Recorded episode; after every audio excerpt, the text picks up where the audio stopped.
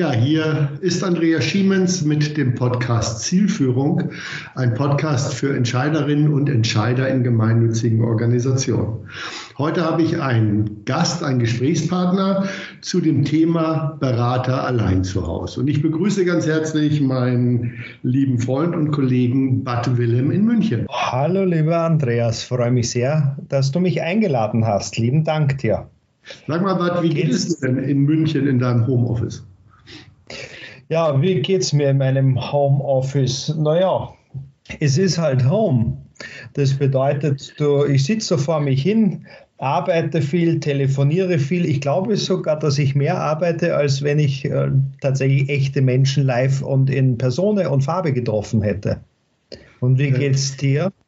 Äh, mir, mir, geht es ähnlich. Ich habe, ähm, da ich ja eine äh, kinderreiche Familie daheim habe und meine Kinder gerade das Homeschooling äh, für sich entdecken, ähm, und wir feststellen, dass unsere Wohnung, so großzügig sie auch ist, äh, trotzdem nicht groß genug ist für fünf arbeitende Menschen. Ich sitze im Büro in der Hamburger Bergstraße und wenn ich auf die Straße schaue, wo sonst immer in Minutentakt Hunderte von äh, Touristen durchziehen, es ist hier absolute Leere. Und das ist natürlich extrem ungewohnt.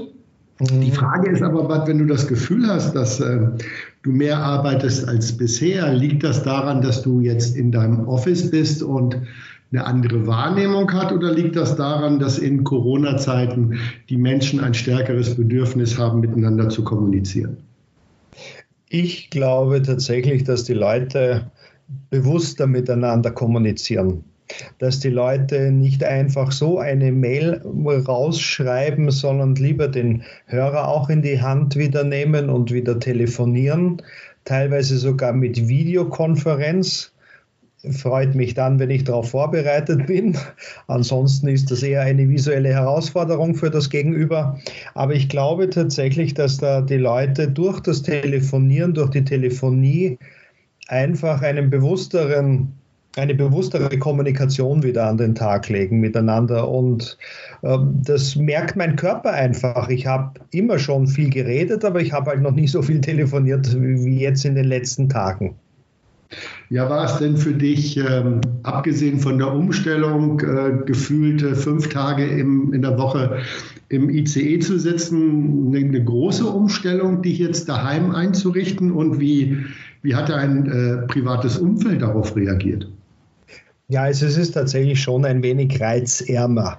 Du hast ja die äh, Möglichkeit, wenn du dann im IC sitzt, dass du einfach mal da die Gedanken schweifen lassen kannst und mit den Augen, klar mit was auch sonst, einfach mal heraussehen und, und siehst die Gegend an und du kommst auf andere Gedanken. Und hier bist du natürlich schon ungleich fokussierter weil du denkst, ach, das kann ich jetzt noch mal machen, das kann ich jetzt noch nutzen und das familiäre Umfeld ist eher dann auch ein ziemlich Bedürftiges. Das akzeptiert es nicht immer so. Meine Kinder, zwar 17 und 14, ähm, haben auch Homeschooling eigentlich, aber Homeschooling bedeutet dann auch immer gerne, jetzt ist der Papa eh da, dann kann er da nochmal schnell drüber schauen oder ein Referat für sie schreiben oder sonstiges. Ansonsten, dass der Papa den ganzen Tag redet, Sie glauben wahrscheinlich eher, ich arbeite in einem Callcenter, als dass ich in einer Unternehmensberatung arbeite. Und bei ja. dir kannst du ungestört, kannst du ungestört arbeiten bei dir daheim? Naja, bei mir daheim nicht äh, wirklich. Wir haben, wir haben äh, diese Woche quasi einen äh, Quarantäneplan aufgestellt. Das mhm. heißt, wir haben uns tatsächlich ähm, Listen gegeben, wie die Arbeitszeiten sind, wer wann welche Raumnutzung hat. Das ist so ein bisschen wie, ähm, wie die Planung auf dem U-Boot. Ne? Du hast viele Menschen und wenig Platz. Ähm, äh, und die Frage ist, äh, wer ist wann in welchem Raum, wer kriegt wann welche, welchen Computer, wer hat wann absolute Ruhe. Mein ältester Sohn schreibt äh, dieses Jahr das Abitur und er hatte gerade diese Woche ähm, äh, eine, einen Test, äh, eine, einen Vorbereitungstest. Das heißt, er brauchte tatsächlich eine halbe Stunde absolute Ruhe. Das ist schon ein gewaltiger Eingriff in den, in den Alltag. Und wie geht es dir körperlich dabei?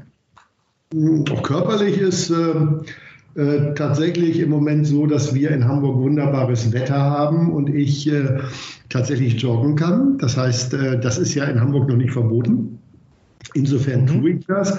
Äh, ansonsten ähm, hat unser Fitnessstudio tatsächlich eine wunderbare App, in der wir auch äh, daheim unsere Yogakurse oder ähm, unser Spinning oder andere Dinge machen können. Also körperlich, körperlich ist alles gut. Ich glaube, dass es eine emotionale Herausforderung bei uns ist.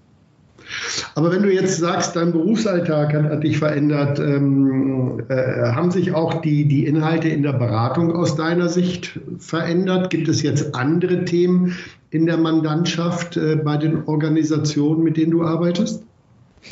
Ja, in der Tat merke ich, dass der Punkt der Kommunikation, der Spenderkommunikation, der Unterstützerkommunikation, der Eigenkommunikation, das heißt auch online wie print, dass sich das dahingehend verändert, dass die Leute einfach auch sagen, sie merken selber, sie müssen sich da neu aufstellen, sie müssen neue Wege gehen, sie müssen auch da ähm, sich optimieren. Und demzufolge ist es schon so, dass sehr viele Nachfragen jetzt auch kommen hinsichtlich Webinare von einer Textwerkstatt angefangen, wie bis dass sie mich live ähm, schalten auf ihren Computer auf ihren Monitor mir, mit mir den Monitor teilen, um zu sagen ganz konkret, wie sie ihre Homepage optimieren können. Ähm, dann ist auch so, dass ich mit einigen jetzt tatsächlich auch schon konkret in Event-Marketing gehe, dass die Leute da sagen, sie können ihre Golfturniere nicht mehr durchführen lassen zugunsten ihrer Organisation, sie können ihre Charity-Veranstaltungen nicht mehr durchführen lassen, weil sie einfach auch Angst haben davor vor Versammlungen, selbst wann dann einmal die Corona-Zeit vorbei sein sollte. Also ich merke, es ist eine große Bereitschaft äh, da bei den Leuten, bei den gemeinnützigen Organisationen vor allen Dingen, äh, die eigene die eigenen Formate, die eigene Kommunikation dahingehend zu hinterfragen und auch völlig kreativ zu denken, ob es nicht virtuelle Rundgänge gibt, ob es nicht ähm, 3D-Hologramme äh, gibt über ihre Tätigkeiten bis hin zu Spendenspiele, um, um die Leute dann auch tatsächlich auf die vernachlässigte Website wieder zu führen. Also ja, Zusammengefasst merke ich, dass die Leute tatsächlich die eigentlich schon längst eingeschlafene Kreativität und Fantasie wieder aufwecken lassen und ihr eigenes Arbeiten auch reflektieren und uns ja. sehr stark nachfragen. Ist schön. Ja, lass mich, lass mich mal diese zwei Dinge Online und Events. Ähm, mhm. Lass uns da mal eine Sekunde drüber nachdenken. Äh, ich würde mal gerne, gerne mit der Frage bei den Events anfangen. Ein Golfturnier, ein Charity-Golfturnier äh, jetzt im Frühsommer zu machen, ist ja offensichtlich nicht möglich. Aber lässt sich so etwas digitalisieren? Können sich Events auch äh, virtuell übers Netz abbilden? Geht sowas überhaupt aus deiner Erfahrung und aus deiner Sicht? Ja, also man kann tatsächlich auch äh, virtuelle Gala-Empfänge machen, organisieren, konzipieren, indem man äh, tatsächlich ähm, Pakete den einzelnen Gala-Teilnehmern zur Verfügung stellt. Die bestehen äh, zum Beispiel aus ein und demselben Servie und Set die bestellen aus einer Menükarte, also auch das Catering, Lieferservice ist komplizierter, aber ja, das kann man tatsächlich auch machen. Was sehr, sehr gut funktioniert ist, anstelle, wir haben schon zweimal ausprobiert jetzt, wir heißt eine befreundete Agentur, äh, eine Schnitzeljagd zu veranstalten. Eine virtuelle Schnitzeljagd durch Städte, in denen dann jeweils auch die verschiedenen Filialen von einem großen Träger ist das jetzt, äh, dass, das, äh, dass eine Schnitzeljagd stattfindet und dass die dann von Station zu Station laufen und dann immer mehr dann auch den Träger kennenlernen. Für, für die Zuhörer, bitte? Dann für die Zuhörer, die keine Kinder haben, Schnitzeljagd ist jetzt nicht gemeint, von Gastronomie nie zu Gastronomie zu ziehen. Naja, das wäre für mich als Wiener natürlich naheliegend, dass man dann von einem guten Kalbschnitzel zum nächsten Kalbschnitzel geht, aber leider nein. Äh, es ist äh, tatsächlich so, äh, dass man tatsächlich einen, sowas wie einen Stationenlauf hat. Man lernt damit eine Stadt auch noch einmal anders kennen und auch Organisationen anders kennen. Also ein großes Kinderheim zum Beispiel veranstaltet das so, das ist ein virtueller Rundgang und in jedem Raum befindet sich eine Aufgabe, die es zu lösen gilt und wenn man die gelöst hat, gemeinsam gelöst hat. Da können auch mehrere ähm, Unterstützer sich zusammentun zu Teams gemeinsam Mannschaften bilden, Frauschaften bilden, dass die dann, na, das hört sich blöd an, Frauschaften bilden, es bleibt wahrscheinlich bei Teams, äh, dass die dann tatsächlich, wenn sie die Fragerichtung oder die, die, das Rätsel richtig gelöst haben, dass dann eine Spende automatisch dann an die Organisation geht, in der diese Schnitzeljagd stattfindet. Nun, nun, ist es ja aus meiner Sicht so, dass äh, viele Organisationen, wenn man sie so betrachtet, äh, die Online-Auftritte vor der Corona-Zeit sagen wir mal, suboptimal waren. Ich, ja. ich persönlich habe immer den Eindruck gehabt, also ich habe so häufig in meinen Vorträgen gehört, dass dann Organisationen sagten, ja, nun schauen Sie bitte nicht so genau hin, unsere Webseite wird gerade angepasst. Ähm, glaubst du denn, dass Organisationen, die in den letzten in der letzten Zeit ihren Online-Auftritt, ihre Social-Media-Aktivitäten, also eher nicht, nicht Social, doch, ja, ihre, ihre Netzaktivitäten äh, stark vernachlässigt haben, dass die jetzt eine Chance haben, das aufzuholen? Ja, also in, ich bin tatsächlich davon überzeugt, ich merke selber auch für unsere Arbeit, Corona ist eine Zeit, die neben all den negativen Auswirkungen, von denen wir auch das noch gar nicht abzuschätzen wissen, was noch alles auf uns zukommen wird, steckt da auch eine Chance drin. Es steckt eine Möglichkeit drin, innezuhalten. Das meine ich nicht esoterisch, sondern das meine ich einfach mal nachzudenken. Sind unsere Kommunikationsmittel bisher die geeigneten einer gewesen? Ja oder nein? Und viele stellen fest, sie haben ja gar keine Suchmaschinenauswertung. Sie haben tatsächlich, so wie du es erlebst, erlebe ich es auch sehr oft. Sie haben halt einfach eine Printpublikation online gestellt und mehr nicht. Mhm. Wenn Sie jetzt da die Chance nutzen und überlegen und schauen aus Sicht der Spender oder einfach mal zielgruppengerecht sich die ihre ganze Online-Kommunikation anschauen, dann haben Sie eine Chance in der Corona-Zeit diese so aufzubereiten, dass Sie jetzt schon auch in Kommunikation mit ihren Spenderinnen, mit ihren Mitgliedern äh, schon gehen können und wie gesagt, ich kenne nicht wenig Agenturen, die sich spezialisiert haben darauf, dass sie eben gerade auch kleinere Organisationen helfen, dass die Kommunikation so optimiert wird, dass ich auf den ersten Blick sofort erkenne, was bringt mir die Seite von der gemeinnützigen Organisation und was habe ich davon, wenn ich auf dieser Seite verweile und vor allen Dingen dann auch will die Organisation überhaupt mit mir ins Gespräch kommen und wie kann ich mit ihr ins Gespräch kommen.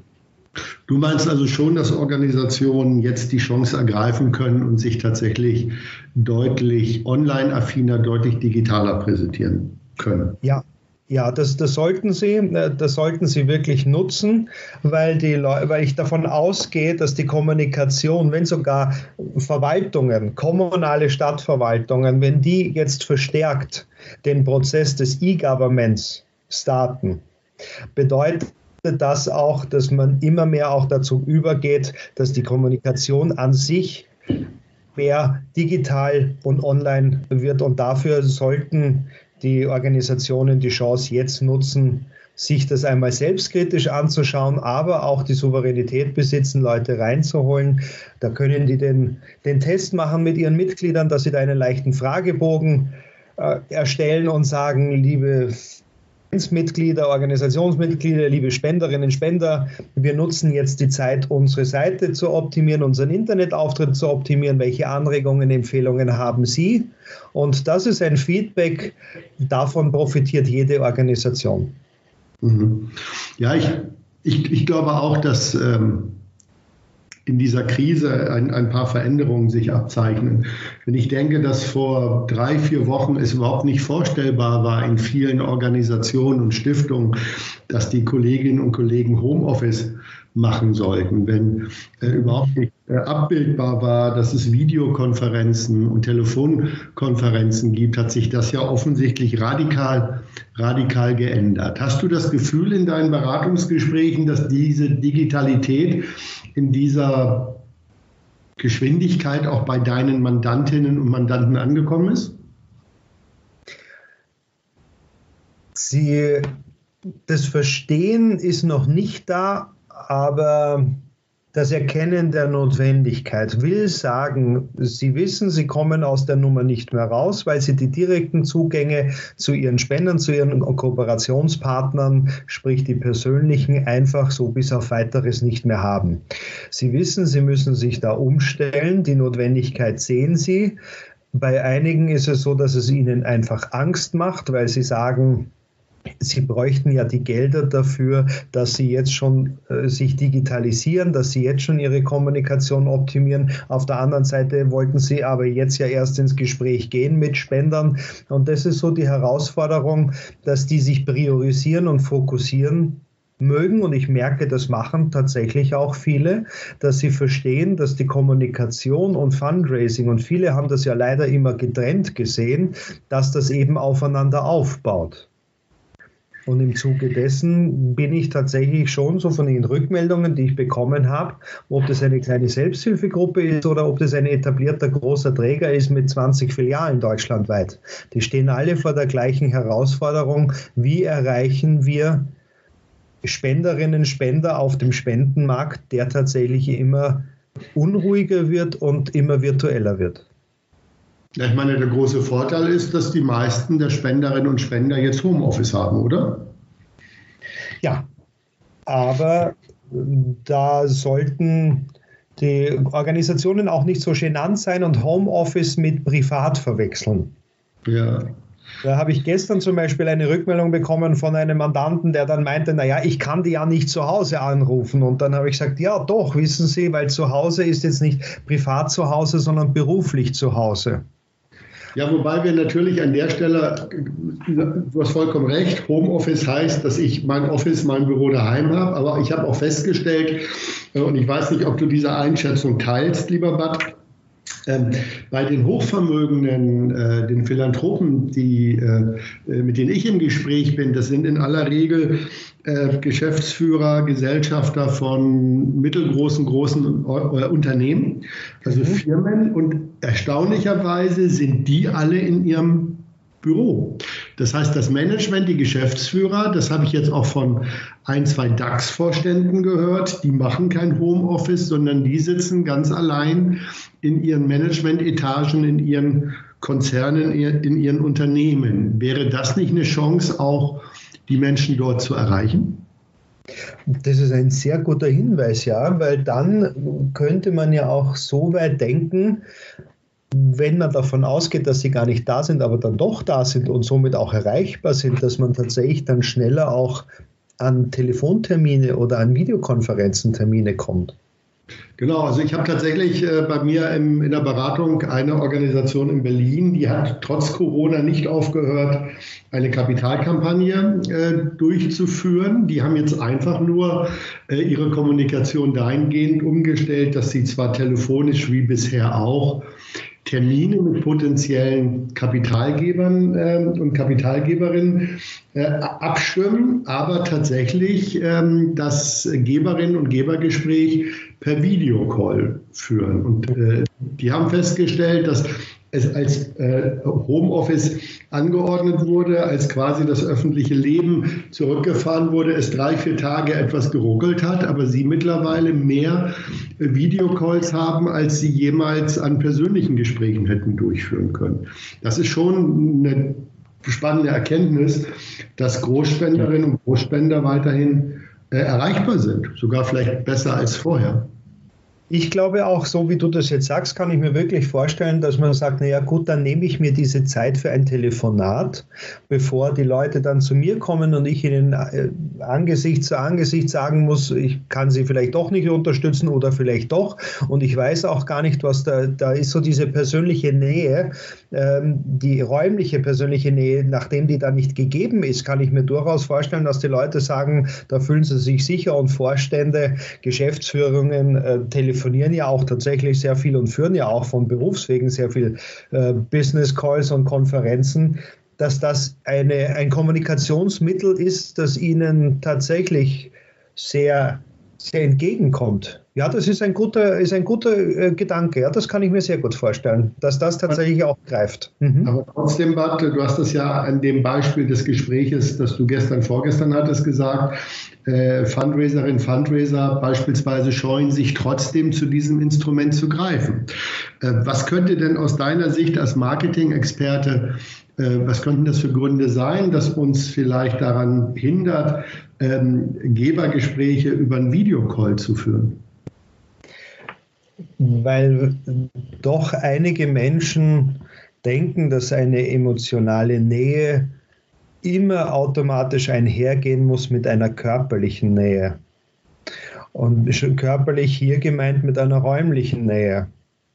Und dass ich aber im in der Telefonie oder in der Videokonferenz genauso herzhaft lachen kann, genauso flirten kann, genauso den Leuten in die Augen schauen kann. Ich muss halt nur feststellen, dass die Kamera halt weiter oben ist und nicht direkt am Bildschirm sich befindet.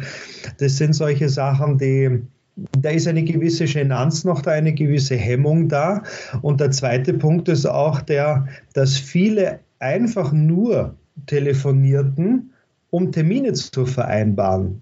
Dass viele, ist mir aufgefallen, gar nicht einmal verhandlungssicher telefonieren wollen oder mögen oder sich das zutrauen. Das heißt, ja. sie haben ihre gesamten Spendergespräche immer auf den direkten Austausch ausgerichtet und weniger auch auf Telefonie. Ja. Das weißt ja, du ja selber. Du ja, hast ja selber ja, bitte, gerne. Entschuldige, Bart, aber äh, du hast ja einen wichtigen Punkt gesagt. Dass, äh, und ich glaube, äh, Fundraiser, Fundraiserinnen oder auch du als Berater, das ist ja recht ähnlich. Ne? Also eigentlich lebt ja deine Beratung durch den persönlichen Kontakt äh, zwischen dir und dem Gegenüber, durch, durch das räumliche Beisammensein, äh, durch die Atmosphäre in der ihr euch befindet, also in Coachings, in Gesprächen. Jetzt ist es so, dass äh, über einen Videocall jeder quasi in seinem Homeoffice sitzt.